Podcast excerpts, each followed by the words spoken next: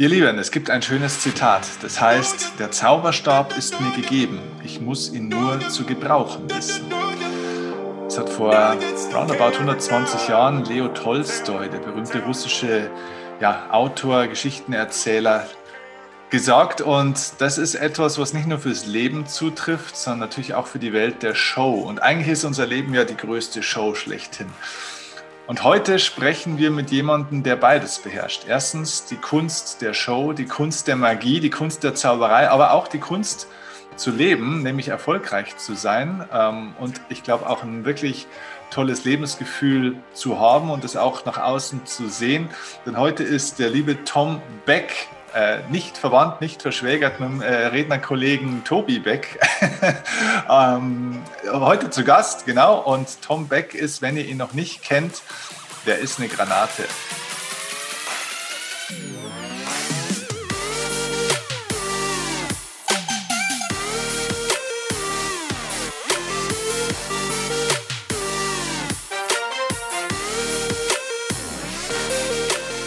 Tom kennengelernt persönlich auf einem meiner Seminare. Wir haben ihn selber gebucht, tatsächlich als Redner, äh, nicht als Redner, sondern als Magier, also als Ergänzung zu mir als Redner ähm, bei der Relationship Masterclass, einem Premium-Format von mir.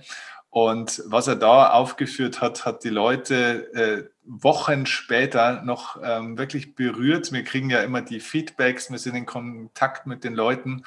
Und das ist wirklich magisch. Und heute habt ihr eine ganz, ganz besondere Folge hier, weil ihr nicht nur was Spannendes von Tom, von seinem Leben, von seinem Werdegang und wie er zu dem geworden ist, was er heute ist, erfahren werdet, sondern ihr habt halt auch die, die Uraufführung sozusagen, dass es auch Live-Tricks digital hier geben wird. Und zwar wirklich echte Zauberei. Das wird richtig cool. Also für alle, die das jetzt als Podcast hören, der Hinweis, wenn ihr diese Tricks auch wirklich sehen wollt und es lohnt sich, das wirklich zu sehen, dann wechselt heute ausnahmsweise mal von meinem Podcast bitte auf YouTube rüber, denn bei YouTube haben wir das Ganze hier auch in der Videospur und dann werdet ihr diesen netten Herrn erstens sehen und vor allem das, was er so machen wird. Er wird uns verzaubern. Ganz kurz zu Tom Beck. Ähm, wenn ihr ihn eben noch nicht kennt, Tom ist mit 23 Jahren damals schon in den magischen Zirkel von Deutschland aufgenommen worden, was ich glaube, dass sehr, sehr früh ist tatsächlich auch. Da werden wir noch einmal nachfragen, ob das so normal ist mit 23. Und ist natürlich aus dem bekannt für seine unglaublichen Bühnenshows und vor allem ganz besonders faszinierend fand ich diese Close-Up-Zauberei, die ich ja selber jetzt schon genießen durfte. Er hat schon viele Leute auch verzaubert, die große Namen haben. Sebastian Vettel, Liz Hurley, Altbundeskanzler Helmut Schmidt, verschiedenste Stars vom FC Bayern und noch viele, viele Prominente mehr. Äh, er wird gebucht ähm, vor Corona, während Corona, da kommen wir jetzt auch gleich noch drauf, wie geht das eigentlich, wenn du ein Bühnenzauberer bist und die Bühnen der Welt jetzt gerade gesperrt sind. Aber er wird trotzdem nach wie vor gebucht von riesen Weltunternehmen, Konzernen wie Porsche, wie, äh, was haben wir alles hier, Microsoft, Pro7 und, und vielen, vielen mehr. Aber der Mann hat einfach auch was weiterzugeben. Er kann nicht nur was aufführen, er kann was weitergeben. Und ich habe mir hier aufgeschrieben, dass er schon 2005 den Lehrauftrag erhalten hat, und zwar an der Zauberakademie äh, Deutschland. Und das ist die renommierteste Zauberschule Europas oder gilt als eine der renommiertesten oder ich glaube die renommierteste Zauberschule Europas. Und neben seinem Preis als Künstler des Jahres 2015 in der Sparte Close-Up Magie hat er vor allem, und das ist, glaube ich, wirklich herausragend, hat er den Merlin Award ähm, bekommen. Das ist sowas wie der Oscar der Zauberei oder der Magie. Und er ist bis heute, soweit ich weiß, der einzige deutsche Zauberkünstler, der diesen Merlin Award jemals verliehen bekommen hat. Andere prominente Preisträger oder Awardträger sind zum Beispiel, glaube ich, David Copperfield, Siegfried und Roy und also wirklich sehr, sehr berühmte Namen. So, und dieser Mann ist heute hier im Upgrade Your Life Podcast. Ich werde bekloppt. Tom Beck, herzlich willkommen. Vielen herzlichen Dank, herzlich willkommen. Danke schön. Hallo. Freut mich. Viele, viele, viele, viele nette, nette, nette Worte. Das ist ja der Wahnsinn. Ja. Unglaublich. Ja, die hast du verdient. Die hast du echt verdient. Ähm, sag mal, be bevor du uns da gleich vielleicht ein erstes Mal jetzt dann kurz verzaubern kannst, damit wir den Leuten auch beweisen können, dass du wirklich was kannst und ich nicht bloß irgendwie schlau daherred. Aber sag uns vielleicht mal kurz vorab, wie zum Kuckuck kommt man auf die Idee, von Beruf Zauberer zu werden? Also das, das würde mich mal interessieren. Du, du machst ja normalerweise nicht auf und sagst, ja, ich glaube, ich ähm, werde Zauberer. oder? Oder war das bei dir so? Nein, nein, also überhaupt nicht. Ich hatte nie und nimmer die Prämisse, Zauberer zu werden oder Magier. Das, das stand nie im Vordergrund. Das war immer ein Hobby, äh, das ich betrieben hatte. Und äh, aus diesem Hobby ähm, wurden dann irgendwann Auftritte bei mhm. kleinen Familienfeiern, bei Vereinen, Firmen. Und so wurde das immer mehr, immer mehr, immer mehr. Und irgendwann stand man dann vor der alles entscheidenden Frage, was macht man jetzt eigentlich? Äh, bleibt man in dem eigentlichen Beruf, was man äh, mal erlernt hat? Oder äh, geht man das äh, Risiko ein und macht sich selbstständig und äh, wird Zauberkünstler? Das äh, ist letztendlich ähm, die große Frage gewesen. Und ähm, ich hatte aber, wie gesagt, nie diese Prämisse, das jemals hauptberuflich zu machen, sondern ich bin eigentlich eher hineingewachsen in das Ganze. Mhm. Und es hat sich entwickelt. Was, was, hast du ursprünglich gelernt oder was ist dein Ausbildungsberuf? Schreiner, also Tischler. Hochdeutschen. Äh, ich habe da auch mal einen, einen Meister gemacht äh, im Tischlerhandwerk. Ähm, es war sogar so, dass das, äh, wir hatten eine, eine Tischlerei, eine Schreinerei äh, vom Großvater noch, äh, den hat mein Vater übernommen. Und so sollte eigentlich auch mein Weg äh, stattfinden, dass ich dann äh, irgendwann mal äh, die Tischlerei übernehme mit 15, äh, 20 Mitarbeitern.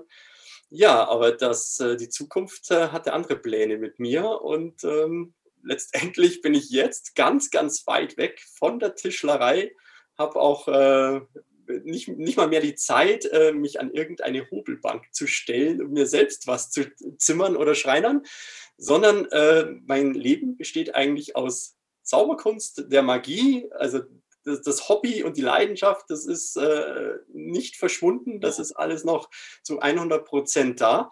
Und äh, natürlich Familie und äh, was sonst ja. noch so alles dazugehört. Aber, aber du könntest es noch, du könntest dir auch noch selber was schreiben. Also so ein Schrank, würdest du sowas noch hinkriegen oder verlernt man sowas dann auch? Ja, nee, also ich, ich kann schon noch einen Nagel in die Wand hauen. Also das ist jetzt kein Thema. Äh, für, bei einem Schrank äh, würde ich auch noch hinkriegen, aber man braucht natürlich da auch die entsprechenden Maschinen. Äh, da könnte ich jetzt zu Kollegen gehen, Schreinerkollegen und könnte mich da äh, in die Schreinerei einmieten und dann würde ich den Schrank auch noch hinbekommen.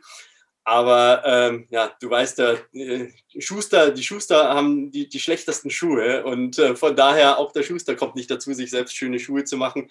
Also jetzt nichts gegen äh, Schustereien, aber so lautet eben das Sprichwort. Und ähm, ja, ich bin Gott sei Dank so ausgefüllt mit der Magie, äh, dass ich wirklich äh, kaum Zeit habe, mich mhm. dem überhaupt widmen zu können. Meine, meine Frau beschwert sich immer, dass äh, ich äh, doch ein bisschen mehr machen könnte oder, oder das mal anbringen könnte oder hier was bauen könnte. Aber ja, da bleibt äh, glücklicherweise wenig Zeit und äh, ich trauere dem Ganzen auch jetzt nicht so sehr hinterher. Ja, aber eine Sache ist ja immerhin geblieben, weil auch die Zauberei ist ja in gewisser Weise ein Handwerk irgendwo auch. Ne? Es, es hat ja, wir kommen da vielleicht später noch ein bisschen drauf, wie kann man sich sowas vorstellen vom, vom Üben, vom Trainieren. Äh, wir hatten schon mal ein bisschen gesprochen damals, äh, als du bei meinem Seminar zu Gast warst ähm, wie lange es braucht, um so einen Trick zu entwickeln, was da dahinter steckt. Da würde ich heute gern ein bisschen mit dir auch einsteigen, weil ich glaube, das ist ganz, ganz wichtig ähm, für die Leute, es auch zu verstehen, weil, sage ich mal, so ein fertiges Produkt, sei es eine Dienstleistung oder ne, da muss so viel Liebe und so viel Energie und so viel Zeit auch investiert werden. Und ich glaube, wir leben in so einer schnelllebigen Zeit, dass oftmals viele Menschen wollen die Show und wollen den Applaus, aber sie wollen, glaube ich, nicht diese ja, weißt du, diesen, diesen, nicht nur den Preis bezahlen, sondern einfach auch sich da so reinfuchsen in das Ganze und diese Detailarbeit, ja, die, diese Kernarbeit dann auch machen. Und das ist ja beim Zauberer ganz, äh, ganz extrem. Ähm, aber was mich äh, noch interessieren würde, um kurz bei deiner Entwicklungsgeschichte zu bleiben, der Moment, in dem du für dich entschieden hast, zu sagen, jo, das mit dem Schreiner, das wird's nicht ich werde nicht diese Schreinerei übernehmen, ich werde nicht in diesen Beruf einsteigen. War das ein Schlüsselmoment, der dann auf einmal da war? Oder ist es so nach und nach gekommen? Aber irgendwann war der Punkt, wo du sagst, so, nee, und ich gehe jetzt in die Richtung und nicht in die Richtung. Was hast du da empfunden? Und vor allem, was hat dann dein Umfeld dazu gesagt, als du dann die Entscheidung kommuniziert hast? Ja, das äh, war wirklich eine sehr, sehr spannende Geschichte, das Ganze. Denn ähm, wie gesagt, wir hatten, einen, ich es war ein elterlicher Betrieb von meinem Großvater schon gegründet, äh, über 60 Jahre alt und äh, etabliert in dem Stadtteil hier in München ähm, mit dem riesen Kundenstamm und allem drum und dran. Ähm, meinerseits war es natürlich so, dass ich die Schreinerei natürlich äh, parallel zur Zauberei betrieben habe und ähm, dadurch einfach auch ähm, ja, ich hatte keine, keine Acht-Stunden-Tage, sondern man äh, hat äh, neun, zehn Stunden in der, in der Schreinerei gearbeitet, ist dann nach Hause gekommen, hat äh, sein Hobby betrieben, die, die Leidenschaft, die Magie und hat geübt, geübt und dann gab es auch gab's immer Tage, zwölf bis eins in der Früh, um sechs wieder aufstehen. Also es war ein schon sehr, sehr harter Weg, aber natürlich nur indirekt hart, weil Zauberei ist, ist die Leidenschaft. Und wenn man etwas leidenschaftlich macht, macht man es auch gerne. Und da spielt dann keine, die Zeit auch keine Rolle, ob man das bis 10 äh, Uhr übt oder bis 12 Uhr übt. Und so hat sich das eigentlich parallel dann auch entwickelt. Also ich habe die Tischlerei gemacht, konnte aber natürlich auch ähm, die Auftritte parallel gestalten und äh, konnte gebucht werden und äh, hatte da natürlich auch das Glück bei meinem Vater, dass ähm, ich letztendlich äh, immer Auftritte annehmen konnte. Also ich bin nie in Konflikt geraten mit mhm. dem eigentlichen Beruf. Mhm. Äh, ich habe gesagt. Frei relativ. Genau, wie, wie, wie sieht es aus? Ich habe äh, am, am, am, Freitag eine Anfrage in Berlin. Ähm, es da, kann man es machen? Und ich konnte immer diese Anfrage machen. Klar, das, äh, irgendwann waren dann die Urlaubstage aufgebraucht äh, äh und deswegen war es dann einfach äh, so, dass ich es aber trotzdem, da habe ich halt unbezahlten Urlaub bekommen von meinem Vater und ich konnte einfach alle Aufträge annehmen. Also mhm. das ist natürlich auch so, so ein kleiner Vorteil, den ich vielleicht hatte mhm. gegenüber anderen. Also es gibt viele, die sich gleich für, zu Beginn für die, für die Magie entscheiden mhm. und nicht dieses, äh, diese parallele Arbeitswelt äh, ja, aber, aber gab es dann so einen Schlüsselmoment, wo du sagst, so in dem Moment habe ich dann auch entschieden, dass ich jetzt nur noch das machen will? Weil irgendwann ja, hast du ja dann mal die alten Brücken abgerissen. Ja, ja, durchaus. Also es war, war tatsächlich so, dass äh, in der Nachbarschaft nebendran an der Schreinerei war ein Supermarkt. Und der Supermarkt hat, äh, wollte einen Getränkemarkt zu seinem Sortiment äh, hinzufügen und ist dann an meinen Vater herangetreten und hat gesagt, wie sieht's aus? Würd, würden Sie mir das, äh, würden Sie uns das vermieten? Und äh, da war die Miete doch ähm, sehr ansprechend, möchte ich mal sagen. Also sie war fast mehr, als wie wenn man äh, eben ja 60, 70, 80 Stunden die Woche gearbeitet hat. Und da habe ich damals zu meinem Vater gesagt, du rein wirtschaftlich gesehen, das musste machen. Ich stehe meinerseits schon auf, äh, auf eigenen Beinen. Ich kann mit der, mit der Zauberkunst, äh, komme ich über die Runden, ich kann davon leben. Und ähm, da stellt sich eigentlich nicht die Frage, äh, warum man das nicht wagen sollte. Mhm. Und so war es dann, ähm, dass mein Vater tatsächlich gesagt hat, ja, okay, dann verkaufen wir die Schreinerei, wir versteigern die ganzen, äh, das ganze Equipment, die ganzen Maschinen. Und ähm, das war natürlich dann schon ein wehmütiger mhm. Augenblick. Also wenn, wenn der Versteigerer kommt und äh, den, den Hammer schlägt und äh, da einfach äh, Maschinen zu einem Spottpreis über den Ladentisch gehen, äh, mit denen du ja 10, 20 Jahre, mein, mein, Vater natürlich noch länger, 40, 50 Jahre gearbeitet hast. Ähm, das ist dann schon äh, ein, ein mhm. mulmiges Gefühl, weil man natürlich nicht weiß, in welche Richtung wird das dann durchstarten. Klar. Und was hat dann so dein, dein erweitertes Umfeld äh, gesagt, dass du dann äh, dich wirklich dazu entschieden hast, den Weg zu gehen? Es hätte ja auch vielleicht noch andere Optionen geben können. Ähm, da war es, also bis auf äh, eine einzige Person haben eigentlich das alle begrüßt oder für mutig äh, empfunden oder haben es mir zumindest so gesagt. Also das, wie natürlich dann äh, hintenrum geredet wird in, in der Familie, das wird vielleicht auf einem ganz anderen Blatt stehen, mhm. aber es war doch so, dass ich kaum äh, irgendwie Worte zu hören bekommen hat, du bist ja verrückt, bleib, bleib in dem, in dem sicheren Hafen. Mhm. Im Nachhinein dann, so nach, nach 10, 20 Jahren, hat man dann schon mal gehört von, von den Leuten, ja, dass es schon, sie es schon als mutig empfanden, ja. diesen Weg so zu gehen. Mhm. Aber ja, das äh, war eine spannende Zeit, aber ich hatte da auch nicht viele, die dem widersprachen und mich mhm. davon abgehalten haben. Okay, okay. So, und dass die da recht hatten, äh, indem sie dich da bestärkt haben, äh, darfst du uns jetzt das erste Mal, wenn du magst, äh, gerne mal beweisen. Magst du uns denn mal was vorführen von deiner Kunst, ihr Lieben? Wenn sehr ihr gerne, sehr gerne. Seid, dann jetzt spätestens bitte mal auf den Link klicken und sich das angucken. Wunderbar. Ich stehe mal hierzu auf ja. und äh, baue mir mal hier äh, die kleine Bühne ins Bild. Das kann man nämlich hier jetzt äh, sehr, sehr gut sehen. Also für, alle, die jetzt noch nicht umgeschaltet haben, ich habe so eine, einen fahrbaren Tisch, sodass man jetzt eine Tischfläche vor mir sieht. Und ich möchte jetzt gerne mit Steffen einen kleinen Persönlichkeitstest durchführen. Und äh, ich habe nämlich hier fünf Karten und diese fünf Karten sind bedruckt mit Dingen, die in deinem Leben, Stefan, vielleicht eine gewichtige Rolle spielen könnten. Also ich stelle stell dir die Karten jetzt mal ganz kurz vor. Ich habe hier zum Beispiel Currywurst Pommes. Mhm. Könnte durchaus äh, sehr wichtig sein. Dann hier an Nummer zwei sind äh, deine Mitarbeiter, gegebenenfalls. An Nummer drei ist äh, dein Hobby. Hier ist ein Fußball, ist jetzt hier drauf abgebildet. Das, Steffen, das kann jetzt äh, Golf spielen, äh, Briefmarken sammeln, Frauen, was, was auch immer. Also das, der Fußball steht symbolisch für das Hobby. Nummer vier ist das Geld, der schnöde Mammon. Und die Nummer fünf ist äh, die Liebe. Es kann jetzt eine, eine wichtige Person sein in deinem Leben, die für dich eine, eine Rolle spielt oder deine Familie, was immer du möchtest. Deine Aufgabe ist jetzt gleich in dem Persönlichkeitstest diese fünf Faktoren in deinem Leben zu ordnen. Und zwar vom Unwichtigsten zum Wichtigsten. Okay. Jetzt könnte natürlich der ein oder andere vermuten, ja klar, jetzt Currywurst Pommes hat jetzt nicht die allererste Priorität. Und äh, wenn ich jetzt so denke, dass äh, du so denkst, dann denken wir beide so und dann hätte ich einen Vorteil. Aber genau deswegen äh, darfst du natürlich auch flunkern. Das heißt, ähm, man wird sich vielleicht jetzt als Mitarbeiter natürlich schon wünschen, dass man vor der Currywurst Pommes kommt, da gebe ich dir recht. Aber ich möchte dich nicht beeinflussen. Äh, das heißt, du darfst flunkern. Du darfst natürlich auch die Familie an Position 5 setzen.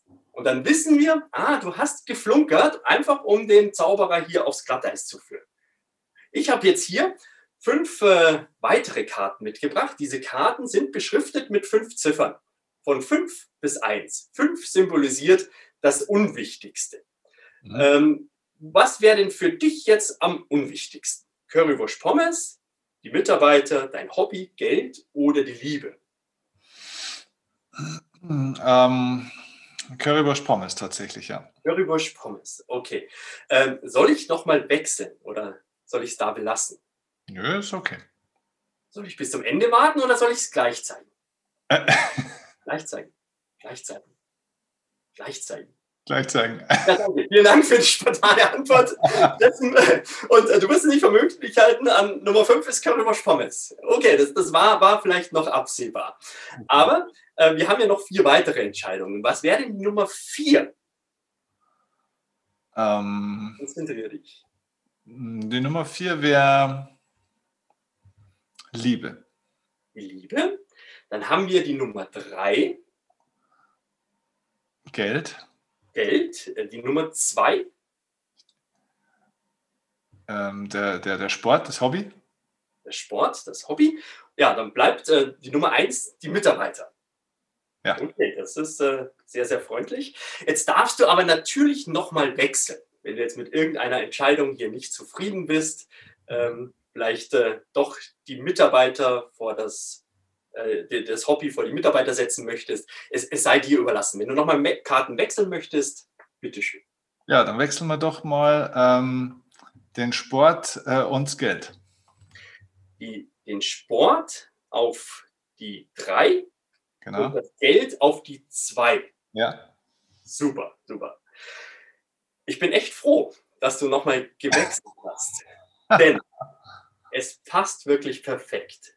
An Nummer vier haben wir die Liebe. An Nummer drei ist der Sport. Die Nummer zwei ist dir, ist das Geld. Und am wichtigsten sind dir deine Mitarbeiter. Und alle Vorhersagen stimmen perfekt miteinander überein. Vielen herzlichen Dank. Danke, ja. Also ein symbolischer Applaus. Sie konnten es gerade nicht sehen. Ah. Stefan hat es gefallen. Respekt, sehr cooler Trick. Ähm, wir waren gerade ja bei deinem, bei deinem Umfeld. Ähm, du hast gesagt, die haben dich ja schon überwiegend eigentlich bestärkt. Ähm, was wäre denn eigentlich gewesen, wenn die damals gesagt hätten, größtenteils, ja, tu Tom, ich weiß auch nicht und damit kannst du ja nichts verdienen und ob du so gut bist, das weiß man auch nicht und das ist ja auch nichts so richtig Seriöses und ich meine, wer kann schon mit Zauberei sein Geld verdienen, sind wir uns mal ganz ehrlich, mach doch irgendwas anderes. Wenn das hätte auch sein können, was hätte das mit dir gemacht? Wärst du diesen Weg, deinen Traum, hättest du ihn trotzdem verfolgt, wärst du den Weg trotzdem gegangen oder hätte dich das aus der Bahn geworfen? Nein, also ich, ich wäre denn zu 100 Prozent trotzdem gegangen, weil ich dann wirklich ein Typ bin, der es ausprobiert hätte. Nicht in der Gewissheit, ob es klappt, aber äh, natürlich in der Hoffnung. Und ähm, deswegen hätte ich auf diese Kommentare hätte ich nicht gehört. Äh, wenn man sowas als Leidenschaft hat und egal, ob das jetzt äh, das, die Musik ist oder die Magie oder der Sport, wenn man irgendetwas aus Leidenschaft macht, dann äh, denke ich, ist es auch äh, von Erfolg gekrönt oftmals, denn wenn man was leidenschaftlich macht, macht man es gerne und wenn man was gerne macht, macht man es oft. Und von daher war ich davon überzeugt, dass ich äh, davon leben kann. Also das hat ja auch die, die Vergangenheit schon bewiesen. Es war ja nicht so, dass ich bei Null angefangen habe, und gesagt habe, ich werde jetzt Zauberer von nix und wieder nix, sondern ich habe hatte schon den Grundstein und habe schon gesehen, ah, okay, da kann man durchaus die eine oder andere Einnahme erzielen und deswegen war ich da sehr froh und sehr zuversichtlich, dass es sich dann auch so genauso entwickelt hat. Äh, wann hast du genau dich selbstständig gemacht? Was war das Jahr? Das war 1997. Wow, okay, also schon sehr lange her ja, auch. Ähm, du hast ja dann auch schon ein paar Krisen, sage ich mal, mitgemacht. Ne? Ich meine, wir sind aktuell in einer großen Krise, in dieser Corona-Krise, wo die ganzen Veranstaltungen auch abgesagt, verboten sind, ähm, die ganzen Häuser sind leer. Ähm, Leute wie deine und auch meine ähm, Gilde sozusagen ähm, sitzt zu Hause, kann nicht äh, performen, kann nicht auftreten. Du hast die Finanzkrise somit auch miterlebt. Ich habe angefangen in der Finanzkrise 2008, 2009, da ging es bei mir los. Du bist noch zehn Jahre oder elf Jahre noch länger dabei. Was waren so die größten Krisen für dich in dieser Zeit, die du überwinden musstest? Also wirtschaftliche ja, Krisen jetzt. Wirtschaftliche, also die, berufliche Krisen. Ne? Genau, also die, die Finanzkrise, natürlich hat man die gespürt. Also das war, war, war ganz klar. Also auch äh, wenn wenn es nicht alle Firmen betroffen hat. Aber es war natürlich durchaus ein ganz guter Aufhänger, dann auch mal eine Weihnachtsfeier sausen zu lassen und sich da ein bisschen Geld zu sparen. Aber ähm, das war einfach ein sehr, sehr für, für meine Bedürfnisse ein sehr kurzer Zeitraum. Also die Finanzkrise, das war ein, war ein halbes Jahr, wo es ein bisschen nach unten ging. Das Jahr darauf war aber umso stärker. Also da haben dann, wurden die Feiern alle wieder nachgeholt, ob Sommerfeste oder Weihnachtsfeiern, alles. Ähm, und ähm, ich hatte das Glück, vorher ganz gut gewirtschaftet zu haben und ähm, danach lief es eh wieder wunderbar. Also so viel habe ich von der Finanzkrise äh, gar nicht mitbekommen. Äh, da ist eher, vor, vor der Finanzkrise gab es keine? Ja, es ist eher der Anfang. Äh, äh, mit, wenn man sich mit, mit vielen, vielen Kunst, Künstlern unterhält, da ist äh, der einhellige Tenor oftmals, dass es so zehn Jahre braucht, bis man Fuß gefasst hat. Zehn Jahre. Und ja, also ich habe mit vielen gesprochen, ob Musiker, äh, Bauchrednern, äh, Jongleuren äh, aus, aus allen Bereichen. Und äh, diese zehn Jahre, ähm, das ist schon so eine Sache. Man, man muss einfach gesehen werden. Also das ist, das ist klar. Wenn man äh, nur zwei Auftritte im Jahr hat, dann wird es natürlich schwierig. Das multipliziert sich nicht. Wenn man ähm, von vielen Leuten gesehen wird, dann sagen, geschweige denn man macht es auch, auch gut und einigermaßen ordentlich, dann sagen sie, ja, okay, das, das wäre vielleicht äh, eine Idee für die nächste Weihnachtsfeier oder für das nächste Event in unserer Firma. Und so multipliziert sich das natürlich und äh, wird dann irgendwann. Also du meinst praktisch diese zehn Jahre jetzt nicht äh, natürlich in dem Sinne, bis dahin kann man davon leben, sondern zehn Jahre, bis ein gewisses Momentum, ein gewisser Automatismus reinkommt, dass die Aufträge zu dir kommen, sage ich jetzt mal. Und, und Bühne bringt Bühne, heißt es bei uns immer. Ne? Richtig, richtig. Ja, man muss, man muss einfach, man muss es einfach lange, lange äh, kämpfen und äh, da gibt es natürlich oder gab es am Anfang in, in den ersten Jahren gab es natürlich schon Durststrecken, wo man äh, nicht wusste, was, was, äh, wie füllt man jetzt den Kühlschrank? Also das äh, war, war, also so hart war das? war durchaus so. Also das ist nicht so, dass da äh, tagtäglich irgendwelche Aufträge reinflatterten. Aber ähm, mit der Zeit äh, hat sich das dann letztendlich schon entwickelt und es wurden immer mehr und immer mehr. Und wenn ich, ist auch heute noch so, also klar, gerade im Moment nicht durch Corona, aber in der Regel ist es so, wenn ich einen Auftritt habe, dann mache ich mindestens ein oder zwei Folgeengagements daraus. Und das multipliziert sich dann natürlich äh, in den Jahren. Oftmals ja, auch die Qualität, die dann kommt irgendwann einfach mal. Ne? Die, ja, die entwickelt ja. sich natürlich auch weiter. Also klar, mal, wenn ich ähm, das ansehe, was ich vor 10 oder 20 Jahren gemacht habe, da schlage ich wahrscheinlich die Hände über den Kopf zusammen. Also das äh, ist ja ein stetiger Prozess und ein stetiges Weiterentwickeln. Und äh, so ist es ja auch bei, bei einzelnen Kunststücken. Also es, ja, es gibt, gibt, Kunststücke, die äh, mache ich äh, schon sechs oder, oder den arbeite ich schon sechs oder sieben Jahre. Ähm, man wird oft gefragt, wie, wie lange man braucht, um so ein Kunststück zu entwickeln. Und äh, wenn das im, im Gespräch gegenüber ist, dann flunkere ich eigentlich eher ein bisschen. Da sage ich ein bis zwei Jahre, weil wenn ich dem sage, es sind sechs bis sieben Jahre, das glaubt dir kein Mensch für eine fünf bis zehn Minuten Nummer. Aber äh, diese Nummern, das ist auch kein ständiges Arbeiten. Es ist nicht so, dass man da um sieben in der Früh aufsteht und um bis 17 Uhr an dieser einen einzigen fünf Minuten Nummer arbeitet. Mhm. Aber man schnappt überall irgendwelche Ideen auf, ob das im Kino ist, ob das in der Musik ist. Und da, da, das sind dann Ideen, die vielleicht zu dieser Nummer passen könnten. Und man weiß, die Nummer ist noch nicht fertig. Ähm, es fehlt noch irgendwie ein bisschen was. Und vielleicht dann der nächste Kinobesuch äh, hat das schlüssige Erlebnis, dass das diese Nummer dann komplettiert. Okay. Ja, interessant. Also da, da, gehen wir nachher auch noch mal ein bisschen drauf auf so, wie sieht so ein Tagesablauf aus, wie, wie sieht so ein Training vielleicht auch aus. Ne? Also wenn du jetzt keinen Auftritt hast, da kommen wir später mal noch drauf. Äh, mich würde jetzt interessieren, weil du ja von diesen zehn Jahren gesprochen hast, war dir das am Anfang, als du dich dann wirklich entschieden hast, das zu machen beruflich. War dir das bewusst, dass das schon zehn Jahre dauern wird? Und zweite Anschlussfrage daran ist, in den Phasen, wo du sagst, da musstest du auch nicht mehr ganz wieder den Kühlschrank füllen sollst, also in den, in den Durststrecken, was hat dich daran hm, dabei gehalten, dass du trotzdem weiter daran glaubst und weitergemacht hast? Ja, also ich, ich habe natürlich nicht daran gedacht, dass man dass irgendwann der Moment kommen wird, wo man nicht mehr weiß, wie, was man zum Essen auf dem Teller hat. Also ja. das äh, war jenseits jeglicher Vorstellung. Aber ähm, mein Gedanke war, oder diese Leidenschaft war einfach so groß, mhm. dass ich wusste, ich will nichts anderes mehr machen. Also da, da habe ich natürlich auch äh, äh, Glück, muss ich sagen, gehabt, durch die Tischlerei, durch das Handwerk ähm, ich weiß durchaus, was es bedeutet, um 6 Uhr aufzustehen, bis äh, 18, 19 Uhr zu arbeiten, auf einem Gerüst zu stehen, Fenster einzubauen bei minus 10 Grad. Also das ist äh, wirklich immer noch Hut ab. Das ist, das ist wirklich harte, harte körperliche Arbeit. Und äh, da muss ich schon sagen, das ist schon privilegiert, wenn man sein Hobby zum Beruf machen kann mhm. und davon dann auch noch leben kann. Das ist natürlich toll und das ist auch immer im Hinterkopf. Also vielleicht äh, äh ist diese Bodenständigkeit auch ähm, eine Geschichte, die eine Rolle spielt, die ähm, mir immer geholfen hat, weiterzumachen, immer geholfen hat, weiter daran zu arbeiten, um solchen Situationen zu entgehen, dass man irgendwann mal nicht mehr weiß, was äh, kommt zum Essen auf den Teller. Ist das, wenn du, wenn du heute junge Menschen siehst, die in die Künstlerbranche wollen, jetzt nicht nur vielleicht in die Zauberei, sondern generell, du hast mit vielen Künstlern zu tun, ihr Künstler seid ja auch stark vernetzt untereinander teilweise.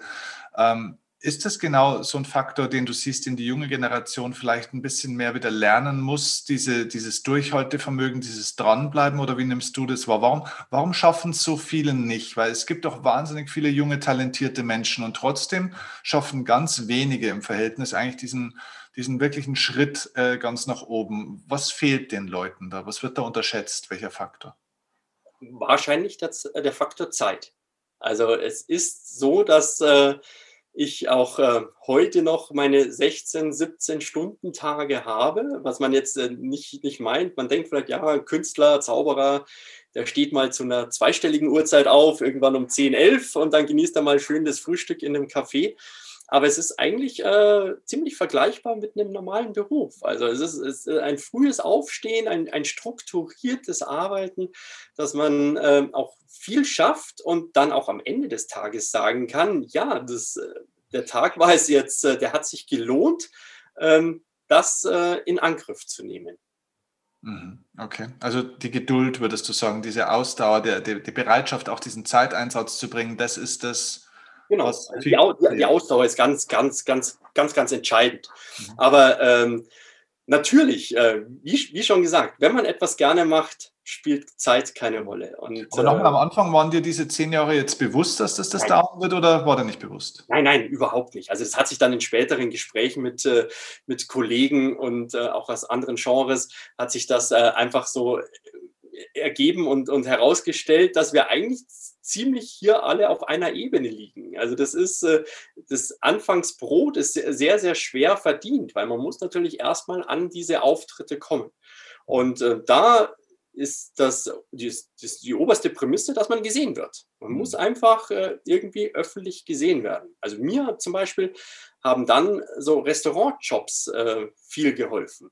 Okay. Ich habe Glück, ich habe da auch ein bisschen Glück gehabt, habe äh, in, in sehr hochpreisigen Restaurants konnte ich meine Zauberei da bieten, Close-up-Zauberei so zwischen den Gängen und es war so ein kleines Goodie dann für die Besucher des Restaurants. Man geht an den Tisch ran, stellt sich kurz vor, was man macht und, und bietet dann denen nur eine ganz kurze kleine Show äh, als äh, Dankeschön, dass sie da sind. Und das habe ich über Jahre hinweg betrieben. Also das äh, für renommierte, sehr renommierte Restaurants. Und dadurch wird man natürlich auch äh, oft gesehen und viel gesehen. Ich habe das teilweise vier, fünfmal die Woche gemacht äh, solche, solche Dinge und äh, da wird man dann auch die Visitenkarten los und das sind dann äh, die Momente, wenn man es ordentlich gemacht hat, an, dem, an denen der, der CIO sich zurückerinnert und dann einen vielleicht bucht. Ja.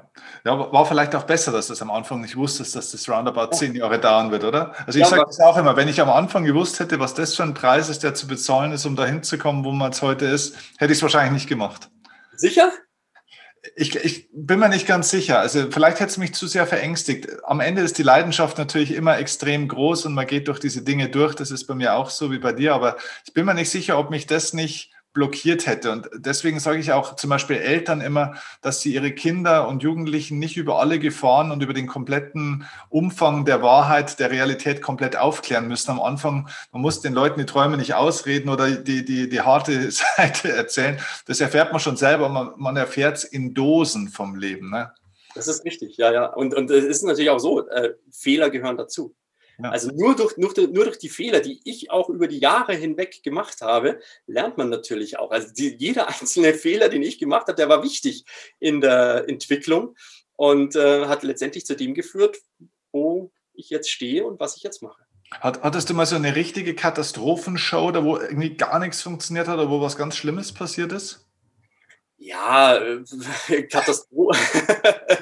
also so eine richtige Katastrophenshow kann ich mich jetzt äh, nicht zurückerinnern, aber es gibt unglaublich viele Momente, äh, also einzelne Situationen in Shows, äh, wo man sich denkt, das, das, das kann ja nicht wahr sein. Also man hat natürlich als Magier so einen kleinen Vorteil, wenn etwas schief geht, ja. äh, dann weiß der Zuschauer, von, der weiß natürlich nicht, in welche Richtung dieses Kunststück laufen wird. Mhm. Und äh, wenn man dann einigermaßen gut improvisieren kann, so wird der Zuschauer vielleicht auch vermuten, ah, das hat alles dazugehört, das war alles äh, genau so geplant. Mhm. Und ich hatte öfter mal Situationen, die ganz so gar nicht so geplant waren. Also ich habe äh, in, in, einem Restaurant hier in München gezaubert, äh, das existiert mittlerweile nicht mehr, Nektar hat das geheißen. Das war so ein Kellerrestaurant und äh, kamen, äh, die, die Promis kamen Tag ein, Tag aus. Das hat mir natürlich auch äh, zu Beginn sehr, sehr geholfen, diese, diese Referenzen, die ich dadurch sammeln konnte, weil klar, wenn jemand für äh, Promi XY schon gezaubert hat, dann äh, hat er vielleicht Qualität. Mhm. Und das Besondere an dem Restaurant ist, das war komplett in weiß gehalten und da waren auch weiße Sofas in diesem Restaurant. Das heißt, man ist auf diesem Sofa, man hat vor die Schuhe ausgezogen, ist auf diesem Sofa gelegen und dort wurde das Essen kredenzt. Mhm. Und ich habe dann praktisch vor den Gästen gezaubert, die Füße immer in meine Richtung. Also das war jetzt nicht immer ganz so angenehm, aber ich habe auch Kunststücke äh, in meinem Programm, wo Pyropapier eine Rolle spielt. Also Pyro ist, ist, ist äh, gibt dann oftmals große Feuerblitze und solche Dinge. Es gibt da Pyroschnüre und, und solche, solche Sachen. Und bei einem Kunststück hatte ich so eine Pyroschnur und ich habe die angezündet und normalerweise verpufft die komplett, diese Pyroschnur. Also da, da bleibt nichts übrig. Das ist ein, ein, eine Verpuffung, ein großer Feuerblitz und diese Schnur ist weg. Und die ist auch schön verpufft, bis auf einen ganz kleinen Funken. Der Funke, der ist nach unten geschwebt und ist der Dame, die vor mir saß, auf die Socke gefallen. Und innerhalb von einer halben Sekunde haben der ihre Füße gebrannt. Was? Lichterloh. Lichter, das war, also ich, ich, ich habe sofort draufgeschlagen. Ich wusste, ich war wirklich geschockt. Ich habe sofort draufgeschlagen. Es muss irgend so ein synthetisches Material gewesen sein. Und habe drei, viermal auf diesen Fuß geschlagen. Und dann war, war, waren die brennenden Füße waren auf einmal wieder aus. Und ich, ich, war, ich war wirklich kreidebleich in diesem Moment. Ich habe sofort gefragt, ob irgendwas passiert ist, ob, ob, äh, auch ob der Socke irgendwas passiert ist, weil ja, man hat ja eine Haftpflichtversicherung. Und es man applaudiert, oder? Super. Es war nichts, es war wirklich überhaupt nichts. Das war nur für einen Sekundenbruchteil. Und danach kamen die Gäste dieses Tisches, kamen dann zu mir und haben gesagt, du, also das, was du da gemacht hast, das war ja wirklich Hammer. Aber der Trick mit der Socke, unglaublich.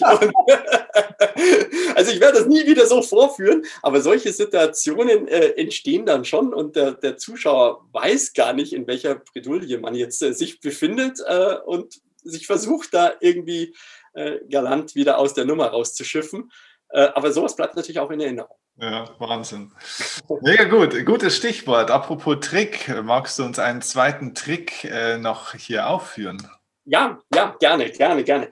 Ähm, es ist so, dass wir, wir Zauberkünstler ja ähm, sehr, sehr viel Zeit mit Karten verbringen. Also das ist so eines der Lieblingsrequisiten von Zauberkünstlern. Und äh, auch meinerseits äh, ist es so, ich hatte eine einsame Kindheit, war nur mit einem Kartenpäckchen bewaffnet. Und genau deswegen habe ich mir irgendwann mal überlegt, ach komm, nur Kartentricks, es wird langweilig. Deswegen habe ich jetzt hier das ein bisschen gesteigert. Äh, jeder, der jetzt äh, vor der Kamera sitzt, kann das sehen. Ich habe hier so ein kleines Survival-Kit. Wenn man dieses, äh, diese kleine Box hier öffnet, dann befindet sich in der Box etwas ganz was anderes, als man unter Umständen vermutet. Das sind vier Schnüre mit vier Zetteln daran. Und auf diesen Zetteln stehen verschiedene Worte geschrieben. Also wir haben hier zum Beispiel den Zufall, wir haben das Schicksal, ich sage das mal hier kurz, wir haben das Glück und auf den letzten Zettel steht einfach verrückt. Mhm. Das Interessante ist, dass diese vier Zettel an einem Gegenstand enden, der das Ganze doch relativ spannend macht. Und zwar ein spitzer und massiver Angelhaken. Und das Interessante an diesem Spiel ist jetzt, dass drei dieser Schnüre auf diesen Angelhaken einfach nur ganz, ganz lose aufgefädelt sind, die vierte Schnur aber richtig fest aufgeknotet sind. Also man merkt schon, das kann unangenehm werden und es wird dadurch ein bisschen spannender als vielleicht so ein äh, einfacher und langweiliger Kartentrick. Noch interessanter wird das Ganze aber gleich, wenn ich die Position des Angelhakens verändere. Das heißt, ich werde gleich die Position verändern und darf dich gleich bitten, Steffen, dass du eines dieser Worte nennst, was an dieser Schnur baumelt. Mhm. Ich dann diese Schnur nehme und äh, auf eigenartige Art und Weise entferne. Achtung, ich ändere mal die Position des Angelhakens. Du kannst ja gern mal äh, dazu sagen, wo ich den jetzt hinmache. Ach du Scheiße. Okay. In deinen Mund. Okay. Okay. Das heißt, die Situation, ein Angelhaken im Mund, vier Schnüre mit vier Zetteln daran. Steffen, was möchtest du? Glück, Schicksal, Zufall, verrückt. Äh, Schicksal. Schicksal. Okay. Achtung. Beschreib ruhig, was ich mache. Eins, zwei.